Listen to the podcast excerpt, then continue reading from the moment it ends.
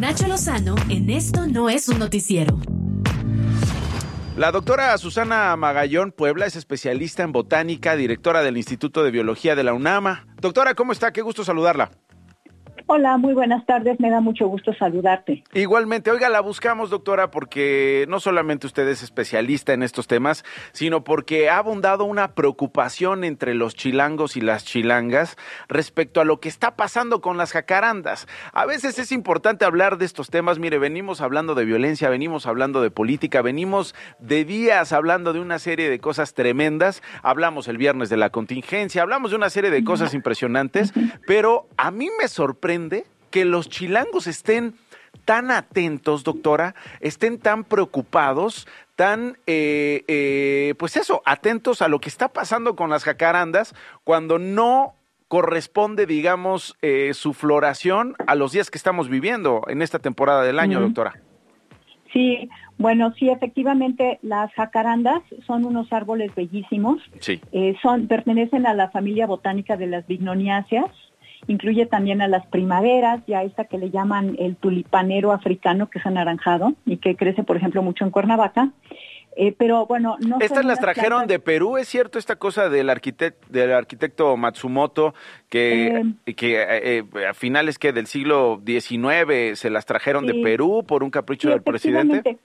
Son, son plantas que son nativas al, a Paraguay, a Bolivia, al sur de Brasil y al norte de, Argentina.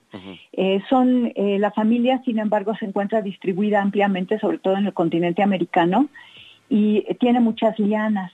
Pero ya en el tema específico de las jacarandas, que, que viven en la Ciudad de México y que son árboles hermosísimos, pues no, en realidad eh, su floración eh, corresponde justamente a esta época del año en el que estamos cambiando de una época seca fría a una época seca cálida. Y empezamos a sentir el calorcito.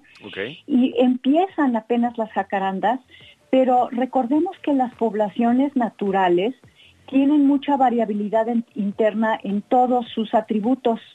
Entonces, dentro de la población de jacarandas que habita la Ciudad de México, hay unas que empiezan a florecer justo en esta época del año donde empieza el calorcito, pero la floración se extiende, digamos, hasta abril.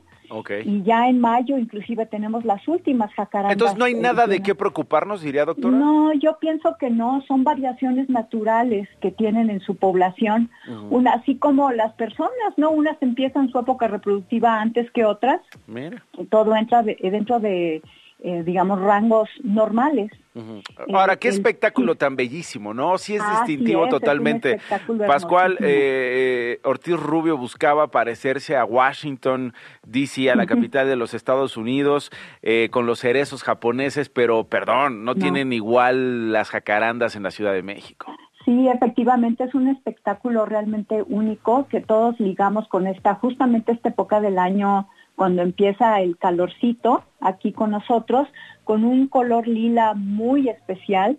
Sí cabe hacer notar que, los cerezos y las jacarandas pertenecen a familias botánicas totalmente diferentes. Diferentes, claro. Los cerezos, igual que las manzanas, los duraznos, pertenecen a la familia rosácea, mientras que, como ya dije, las jacarandas pertenecen a la familia bignoniaceae. Entonces son plantas muy diferentes, de afinidades eh, las primeras de afinidades al, hemisferio norte, las otras con una distribución pues más bien como tropical más amplia. Entendido. Entonces apaguen las alarmas, ¿no? No es necesario estar allá eh, preocupados. Ahora, si esto sucede en noviembre, diciembre, pues sí le hablamos, doctora, y le preguntamos qué está pasando, ¿no? Ahí sí. Sí, yo creo que eso no va a pasar. Ojalá. No solamente tiene que ver con la temperatura, sino también con el régimen de luz.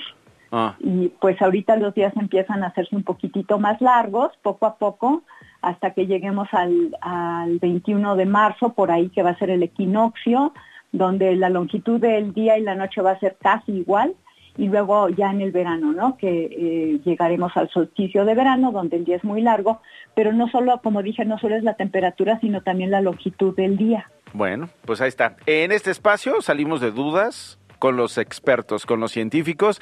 Gracias, eh, doctora Susana Magallón, directora del Instituto de Biología de la UNAM, por esta explicación. Gracias por sacarnos de esta duda y sobre todo calmarnos. No, no, no, no entremos en pánico. No, con todo gusto, eh, con lo que podamos aquí informarles desde el Instituto de Biología, que si usted me lo permite, aprovecho para comentarles que este año el Instituto de Biología de la UNAM cumple 95 años. Sí, ¡Felicidades! Sí, muchas gracias. En noviembre los cumpliremos, pero vamos a estar celebrando todo el año. Todo 24. Muy bien, eh, ya estaremos. A ver si le echamos una llamada y nos cuenta qué actividades van a tener para celebrar todo el año estos 95. Muchísimas, con todo gusto. Perfecto, Muchísimas gracias, doctora. Es la directora del Instituto de Biología, 95 años de nuestra UNAM, la Universidad Nacional Autónoma de México. Gracias, la doctora Susana Magañón. Nacho Lozano en Radio Chilango.